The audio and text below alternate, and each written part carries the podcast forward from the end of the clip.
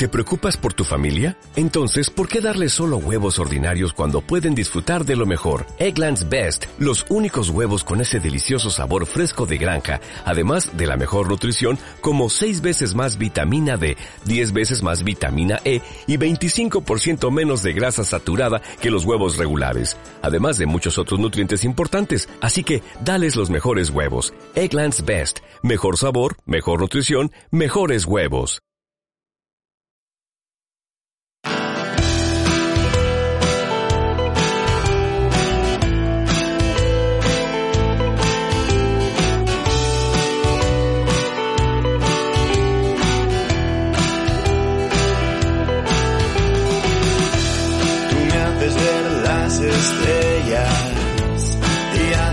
Se multipliquen solo porque tú lo dices. Y luego haces que se vayan y luego haces que se vayan las 24 horas del día. Solo porque tú lo dices. Tan solo porque tú lo dices Hola amigos y amigas, fanáticos del fútbol en general, bienvenidos a Fútbol en Casa. En el capítulo de hoy hablaremos con Abraham González, centrocampista español que juega desde principios de este 2020 en el AEK Larnaca de Chipre, después de vivir los últimos tres años y medio en México.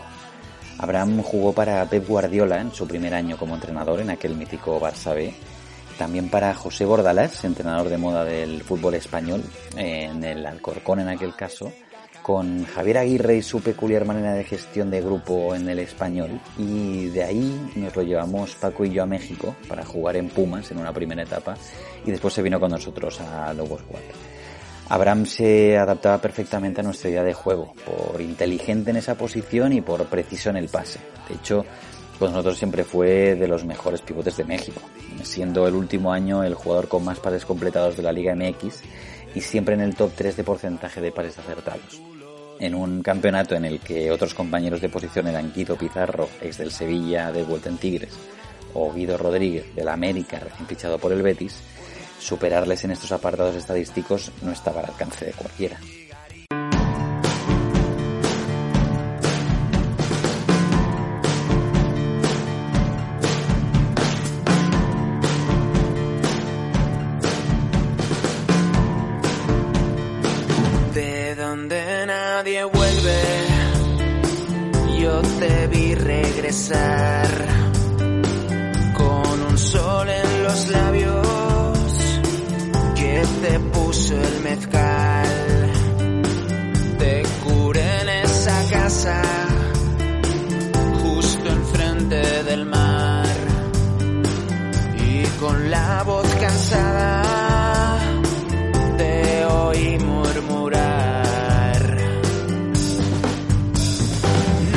Con Abraham trataremos un doble tema. Por un lado, hablar con detalle de la posición que más domina dentro del campo, que es la de pivote o medio centro, que debe dominar, eh, contextos en los que está más cómodo, situaciones más difíciles de resolver, qué perfil de compañeros cercanos le facilitan o le dificultan ese trabajo, cómo los diferentes estilos de los entrenadores le pueden dar un rol similar o casi opuesto según su modelo de juego pero también trataremos la relación jugador-entrenador, cómo vive el futbolista profesional el entrenamiento, qué tipo de tareas le gustan más y cuáles son aburridas pero necesarias.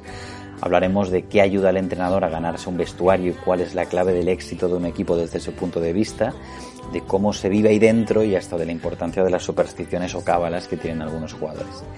Se trata de ver el juego y el entrenamiento, pero desde la perspectiva del jugador. ¿Qué tal, Abraham? ¿Cómo estás? ¿Cómo está yendo el confinamiento en Chipre? Hola, ¿qué tal? Pues bien, bueno, bien. Creo que la cosa está más tranquila que, en España, más controlada, pero bueno, las, normas y, y las reglas de confinamiento que han puesto es lo mismo, ¿no? Creo que desde hace, desde hace tres días tenemos que estar igual, encerrados en casa. Igual. Sí que se puede salir pues al supermercado, a la farmacia, creo que es igual que en España, por lo que voy escuchando y lo que me van diciendo la familia y amigos. Pero sí que, claro, aquí está más controlado porque creo que sí que cerraron aeropuerto y cerraron el país a tiempo y no sé si hay ciento y pocos casos okay. y va subiendo muy poco al día, a lo mejor seis casos al día, otro día 7, otro día 3. O sea, que está, yo creo que está bastante controlado aquí. Pues menos mal que, está controlado a tiempo y que no y que no suba y que si ya, ha hecho el confinamiento, pues es una buena noticia. Oye, sí, yo creo que eso, perdón, creo que servirá para que para que se acabe un poco antes, ¿no? Claro. También el clima que ayuda, porque la semana que viene pone que ya estamos a 23, 24 grados.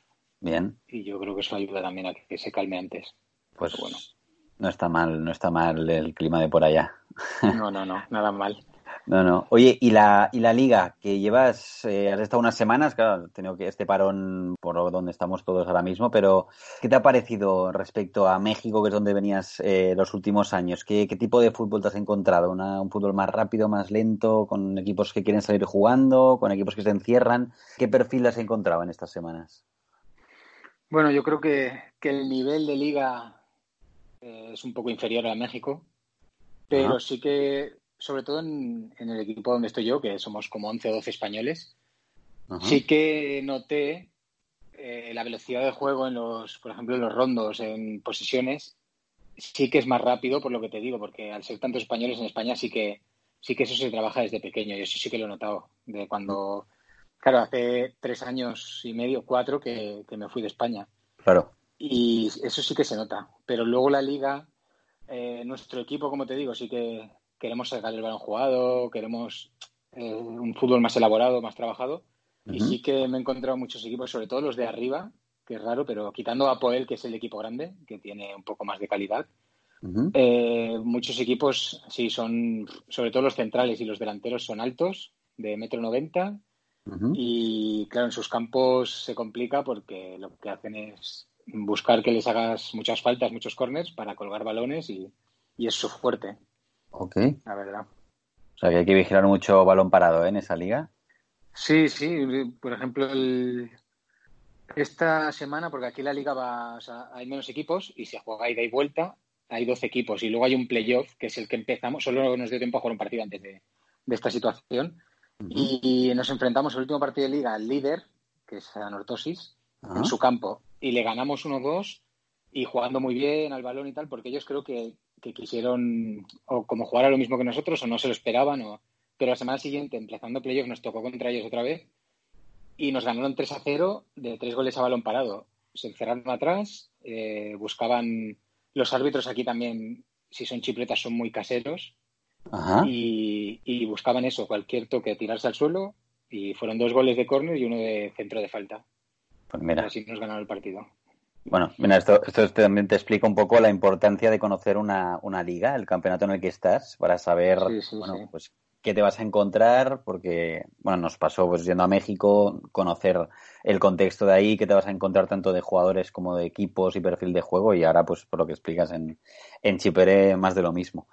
Em, hablemos por eso de tu posición, la posición igual en la que o, algo, tus posiciones donde más has estado jugando, que es eh, como mediocentro, como pivote, como contención, que le llaman en México. Para ti, ¿qué es lo más importante que debe tener un mediocentro, eh, bajo tu perspectiva? Bueno, para mí, el, bueno, partiendo de la base que yo pienso que el mediocentro es el motor de un equipo, él o los mediocentros, porque creo que, que un equipo gana los partidos cuando el balón pasa por, por los mediocentros. Eh, yo creo que, bueno, eh, es una posición eh, difícil porque te pueden presionar por, por todos los lados. Y yo creo que la, principal cualidad pues tiene que ser quizá pensar a mayor velocidad o pensar un poco antes que, que los demás, ¿no? Porque en muchas ocasiones, por lo que te he dicho, que te presionan por todos lados, tienes muy poco tiempo para, para pensar y no poner en riesgo la posesión del balón. Sí, no, no, sin, duda, sin duda. Hay algo que, que, yo muchas veces comento de que alguien que juega por dentro tiene que o bien asegurarte que no pierde balones o bien que tenga capacidad para desequilibrar en un momento dado, que sea capaz de sacarse rivales por dentro, más un interior en este caso de hablo, o quizá que sea un jugador con mucha llegada, que tenga mucho gol, ¿no? Al final son tres habilidades que son fundamentales. Si tienes un medio centro que te pierde cada dos por tres, pues eh, eh, probablemente te pierdas muchos partidos. Claro, seguramente. Por lo tanto, esta, esta capacidad de lo que hablabas, de reconocer que siempre tienes jugadores eh, alrededor, de mirar antes para saber por dónde vas a tener que jugar la siguiente acción, fundamental. Dentro de esto, ¿para ti qué situaciones son las más difíciles a las que te encuentras? Bueno, pues eh, situaciones defensivamente, pues yo creo que también el mediocentro es como, por llamarlo de alguna manera, somos como un filtro para los centrales, ¿no? Intentar que sobre todo los contraataques o los ataques de los rivales se diluyan lo máximo posible antes de llegar a ellos. Claro. Entonces yo creo que también, sobre todo las contras que te pillan con campo abierto, son situaciones difíciles ¿no? para un mediocentro, porque yo creo que, que, tienes que ralentizar, como te digo, ralentizar, frenar hasta que lleguen las ayudas para, para que eh, no te pasen a ti fácil, porque entonces ya solo quedan los centrales. No, sin duda, sin duda. De hecho, una de las, de las situaciones de más ventaja en ataque es cuando tú encuentras a, a tus jugadores a la espalda de los medios centros, porque al final tienen sí. que atacar a, a los centrales. Los centrales según cómo estén trabajados, a veces saltarán antes de tiempo, a veces recularán y sabrán cuándo saltar, pero ya es una situación de, de mucho riesgo, ¿no? de riesgo y de dificultad para los centrales, que ahí los sí, mediocentros sois, sois clave. Y, y, en cambio, a nivel ofensivo, ¿en qué, en qué contexto crees que, que se encuentra más cómodo un, un mediocentro? Tanto de modelo de juego como de en qué situaciones eh, el mediocentro dice, oye, en este partido me siento cómodo, me siento bien, porque está pasando esto? Bueno, yo te hablo de mi experiencia personal. Eh, claro. Sin duda, yo estoy cómodo cuando toco mucho el balón, aunque sea uno o dos toques, pero que participo mucho. Para el medio centro yo creo que es, sobre todo un medio centro de carácter un poco más ofensivo. Yo creo que, que, es básico, ¿no? Para, para eh, situarte, para entrar bien en el partido, yo creo que, que es como me siento cómodo, ¿no? Que, que, pase mucho el balón por mí, de un lado a otro, pases verticales también, a los interiores o al delantero para que deje de cara. Entonces yo cuando, en la posición de medio centro, también como has dicho antes, he jugado de interior en varios equipos y uh -huh. lo que me has dicho en qué situaciones, yo creo que, que para mí, en mi experiencia, el sistema 4-3-3, uh -huh. yo es el que me, me, siento más cómodo tanto en, de medio centro como de interior, ¿no? Uh -huh. Yo creo que, que ahí tienes bastante superioridad en, en medio campo eh, y la verdad que, que, es un sistema que me, que me encuentro muy cómodo en cualquiera de las dos posiciones. Claro, incluso también dentro de la comodidad tiene mucho que ver los centrales, ¿verdad? Al final tienes mucha, sí, sí, está mucha claro que... con ellos. Sí, y... sí, yo me he sentido muy cómodo cuando estoy en un equipo que el central se atreve a darte ese pase, ¿no? A, a tomar ese cierto riesgo. A veces no es riesgo, pero muchas veces es, tiene algo de riesgo. Y hay muchos sí, centrales que no se quieren complicar la vida. O sea, la tiran larguita al extremo o al delantero y ahí ya empezar a jugar. Y claro, eh, ahí como medio centro la verdad que no, no, disfrutas mucho el partido. Sí, no, sin duda. De, de hecho, como, como, entrenadores siempre comentamos que dentro de esta manera de jugar, que a nosotros nos gusta, pues ya, ya lo sabes, ha estado con nosotros años, los centrales y el portero tienen que tener calidad para poder atreverse y para poder tomar esos riesgos que decías y también sí, sí. para que mm, te lleguen los balones a ti o para que le lleguen a, a, los jugadores de dentro que seguramente van a ser los que nos potencien o nos eh, consigan hacer llegar en mejores condiciones a la parte de arriba. Y si los de atrás ya no tienen esa calidad o ya no se atreven, lo pasáis mal los medios centros y, y ese modelo se resiente. Sí, sí, estoy totalmente de acuerdo. Eh, ¿Qué crees que aprendiste de, de pequeño que te, ha, que te ha sido clave? Que tú pienses, mira, yo esto de pequeño aprendí a dominar ciertas tal cosa o que me enseñaron tal cosa que, que, lo he utilizado toda mi carrera o que creo que me ha servido para ser un futbolista de, de primera división? Yo, bueno, pienso que, que una de las claves, eh, bueno, yo tuve, empecé, eh, tuve la suerte de empezar de, con un entrenador que se llama Rodolfo Borrell, que ahora está en el Manchester City como ayudante de, de Guardiola. Sí, pero o sea, creo que, malo, creo... no, malo, malo, malo no es. Duda, sin duda. Creo y, que y había verdad... el sitio de, de, Arteta, ¿verdad? Me parece sí, que ahora sí. es, el, el segundo. Sí, antes estaba, yo creo que estaba como auxiliar o, uh -huh. o tercer entrenador y ahora ya está de segundo.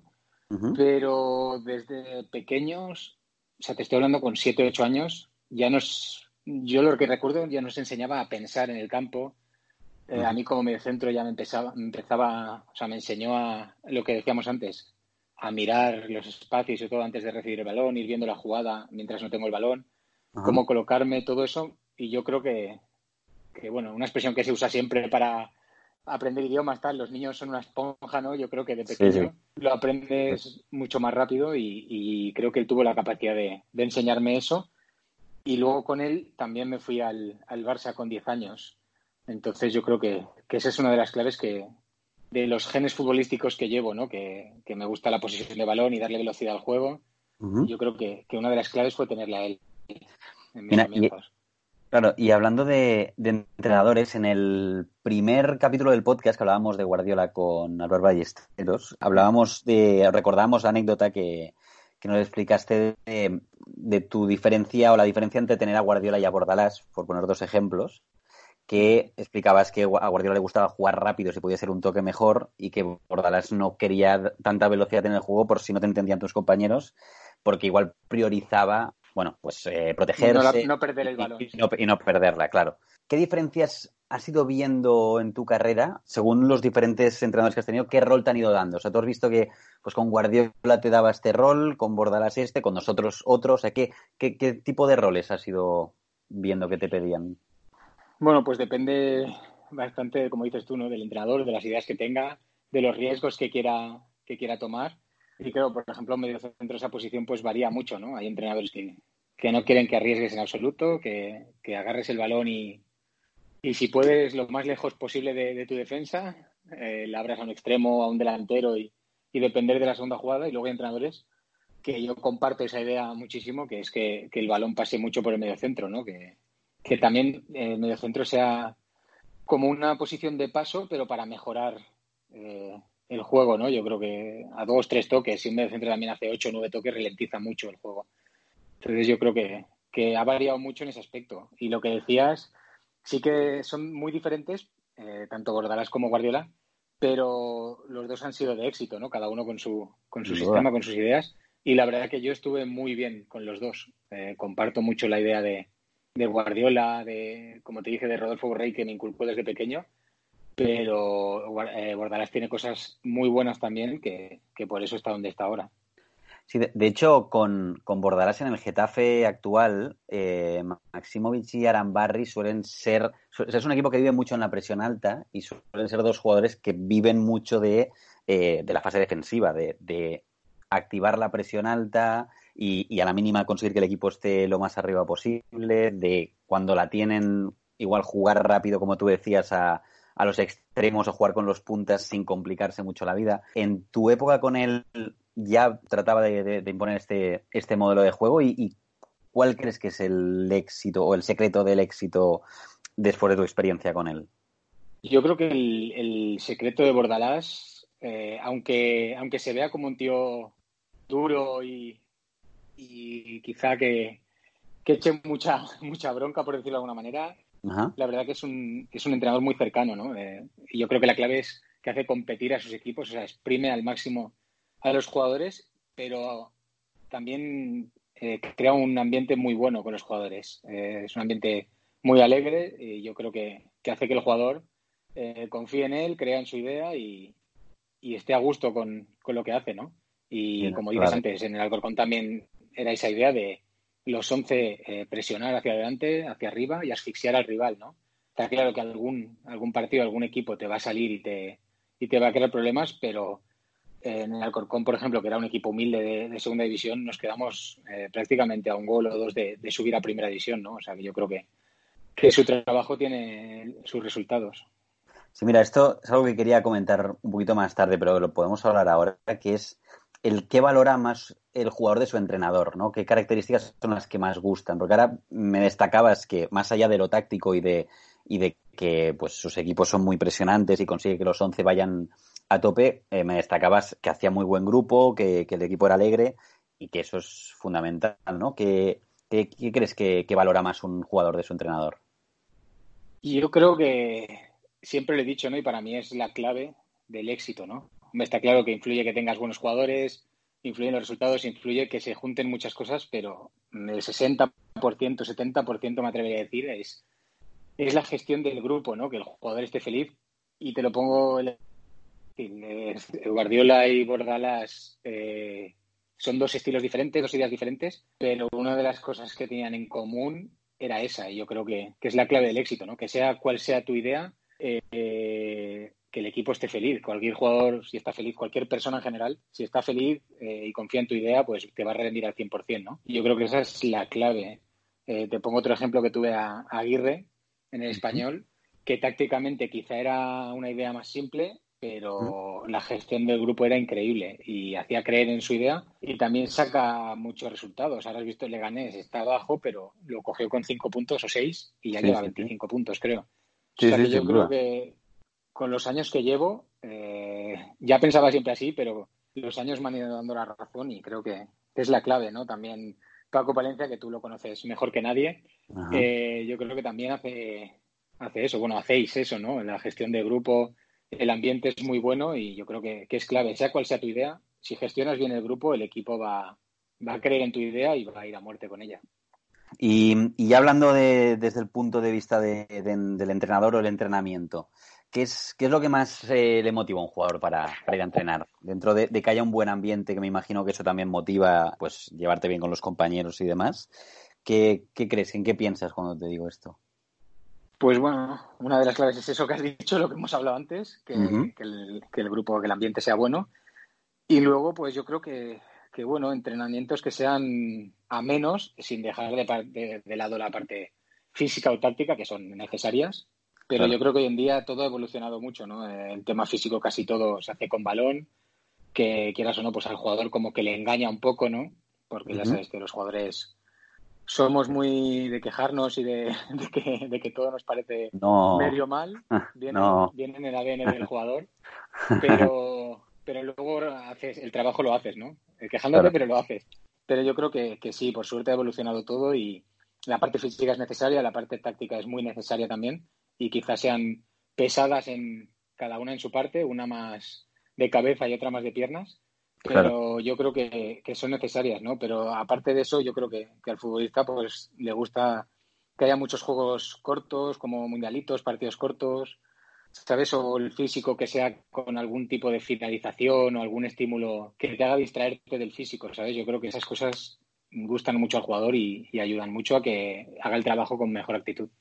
Sin duda. Y, y también incluso, por algo que habíamos comentado alguna vez, eh, recuerdo que me explicabas que con Guardiola en el Barça B, una cosa que, te gustaba mucho era que sus entrenamientos eran, eran muy cortos e intensos, pero que, lo, que, hay veces que hay algún entrenador o alguna sesión, por lo que sea, se alarga y el, pues al jugador no le gusta eso. En cambio, destacabas eso, ¿no? Que si puede ser intensa, en el que se trabaje bien, pero cortita, al jugador eso de aquí, encantado. ¿verdad? Sí, yo creo que, ayuda porque realmente te cansa, si, es intensa y se hace, y se hace bien, eh, cansa igual. Eh, la diferencia yo creo que es que con esta eh, te cansas, pero al día siguiente estás bien y si haces entrenamientos de tres horas, te cansas y al día siguiente no te puedes ni mover, ¿no? Está claro que incluso con Guardiola, a lo mejor un día a la semana en la táctica, pues se alarga un poco más porque tienes que explicar las situaciones, poner los ejemplos, pero la mayoría de días, eso, hora y cuarto, hora y media como mucho, una hora, pero muy intenso, ¿no? Y yo creo que, eso ayuda mucho también.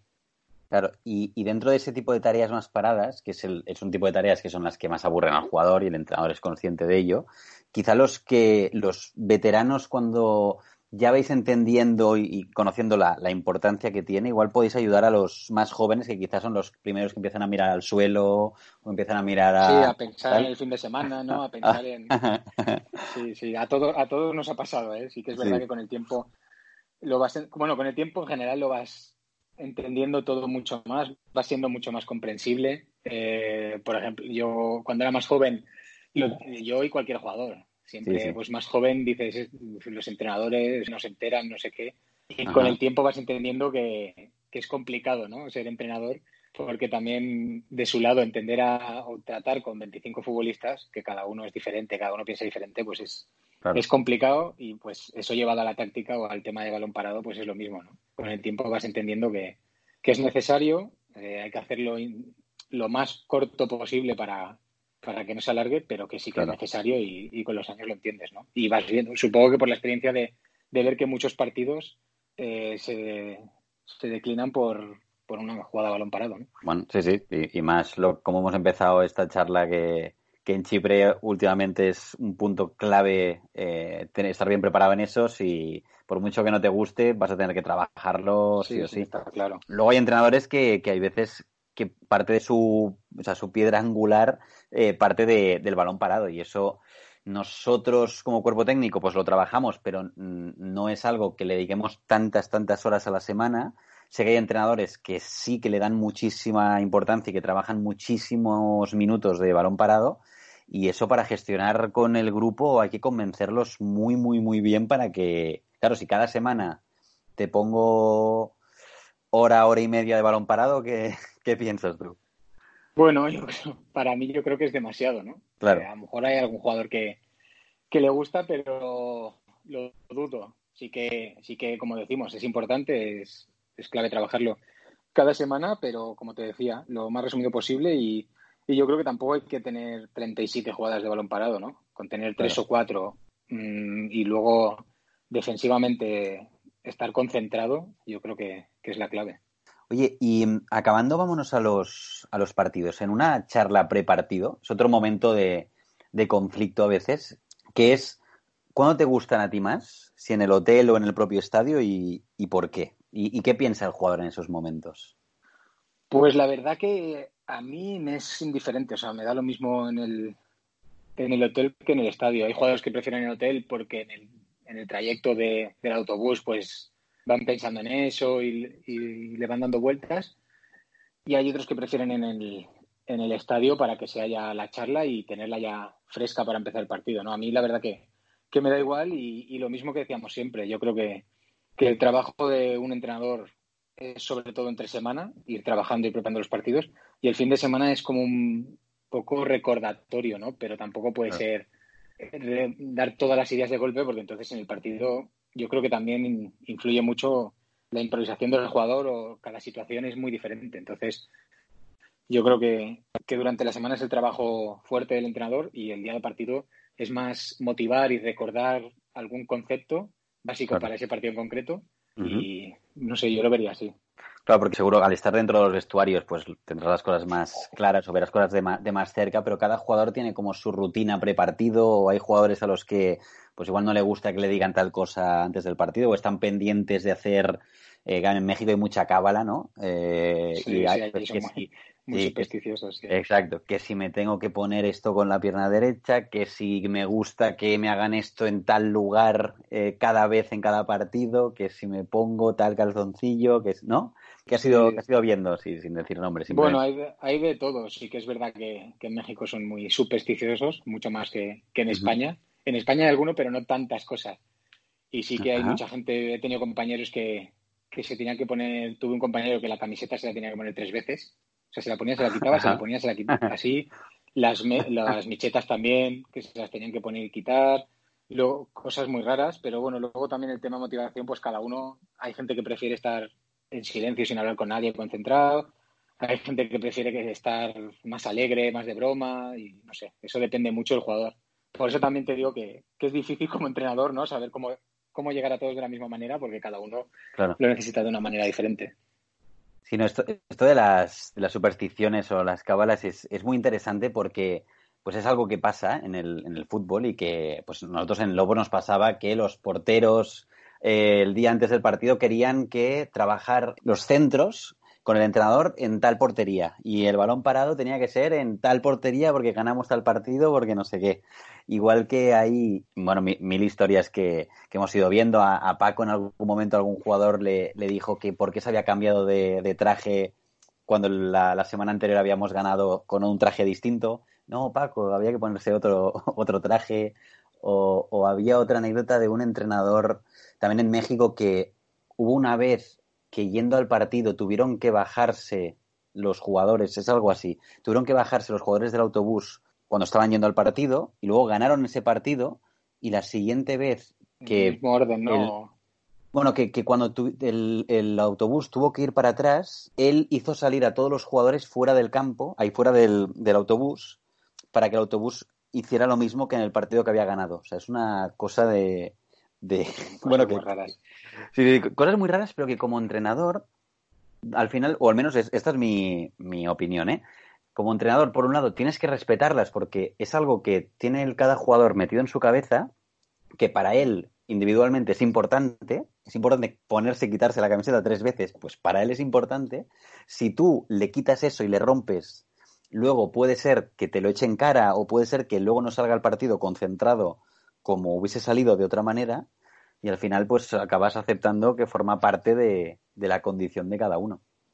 Sí, yo no, o sea, yo no creo en eso, creo que, que tú ganas los partidos con tus argumentos, con lo que has trabajado, pero sí que en ese aspecto tienes razón, ¿no? Yo creo que es más el tema de concentración de cada uno. Eh, que si están acostumbrados a eso, pues a lo mejor si no lo haces salen al partido dándole vueltas a eso en vez de pensar en el partido.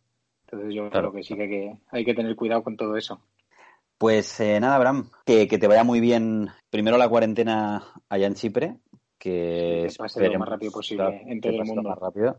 Sí, allí, me parece que, que, va a pasar más rápido por lo que me explicas. Y a ver si hay suerte y acaban las ligas, que en vuestro caso quizá tenéis alguna opción, en otros lados, no sé yo. Sí, ojalá. Yo creo que, mirarán alguna forma de acabarlas porque si no va a ser muy complicado cómo resolverlo. No, no sé cuándo, si algunos tendrán que jugar en julio y agosto, pero, pero no sé, aquí sí que, que creo que si sigue todo así podrá dar tiempo porque también quedan nueve partidos, que en otras ligas quedan más. Y no sé, ojalá, ojalá pase todo pronto, más que por el fútbol, que podamos hacer vida normal ya. Claro. Todos, porque la verdad que la situación es, es jodida. Sin duda. Pues nada, eh, abrazo, Abraham. Igualmente, muchas gracias, un abrazo. Chao, chao.